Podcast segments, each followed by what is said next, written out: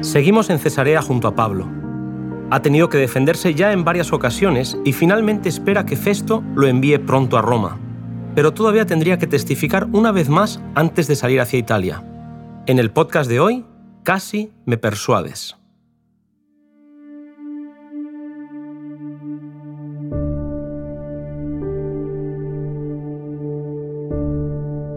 Pablo había apelado a César, y Festo no podía hacer otra cosa que enviarlo a Roma.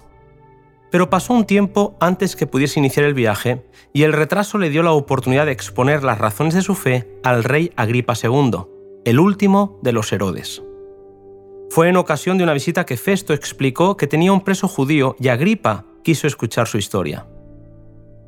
El día de la audiencia, Festo había preparado todo en honor a sus ilustres visitantes los ricos mantos del procurador y sus invitados, las espadas de sus soldados y la resplandeciente armadura de sus comandantes contribuían a dar relumbre a la escena. Frente a ellos, Pablo, todavía maniatado, ofrecía un enorme contraste.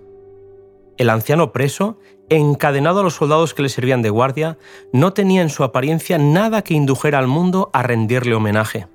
Sin embargo, en ese hombre aparentemente sin amigos ni riquezas ni elevada posición, y mantenido preso a causa de su fe en el Hijo de Dios, todo el cielo estaba interesado.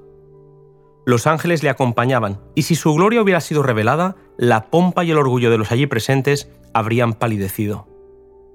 Cuando el rey Agripa permitió a Pablo ofrecer su defensa, éste no se desconcertó por la brillante pompa, ni por la alta jerarquía de su auditorio. Relató la historia de su conversión desde su obstinada falta de fe hasta que aceptó la fe en Jesús de Nazaret como el Redentor del mundo.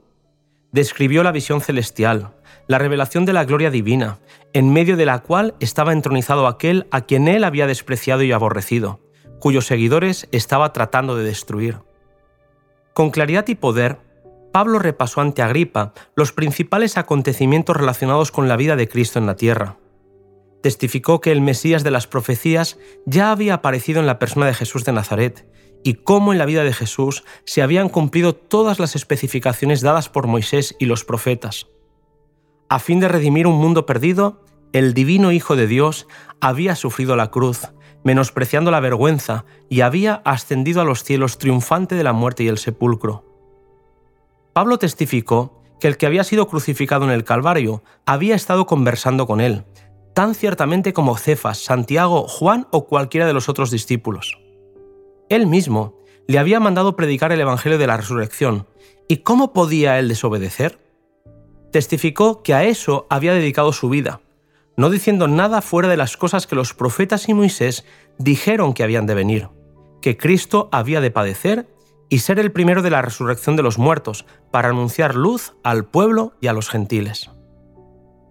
Todos los allí presentes pudieron sentir la sinceridad con la que Pablo exponía su tema favorito. Festo fue el que interrumpió la exposición del apóstol gritando, Estás loco, Pablo.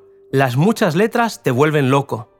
Pero Pablo contestó, No estoy loco, excelentísimo Festo, sino que hablo palabras de verdad. Y entonces, dirigiéndose a Agripa, le preguntó directamente, ¿Crees, rey Agripa, a los profetas? Yo sé que crees. Profundamente afectado, Agripa perdió por un momento de vista todo lo que le rodeaba y la dignidad de su posición. Consciente solo de las verdades que había oído, viendo al humilde preso de pie ante él como embajador de Dios, contestó involuntariamente, Por poco me persuades a ser cristiano. Aquellos hombres culpables habían oído ese día el ofrecimiento de la salvación por medio del nombre de Cristo. El rey casi había sido persuadido a aceptar la gracia y el perdón ofrecidos, pero poniendo a un lado la misericordia ofrecida, rechazó aceptar la cruz de un redentor crucificado. Su curiosidad había sido satisfecha y levantándose de su asiento indicó que la entrevista había terminado. Cuando salieron de la presencia de Pablo, admitieron que ese hombre era inocente y que no había hecho nada digno de muerte, pero que, por haber apelado al César, el procedimiento no se podía ya interrumpir.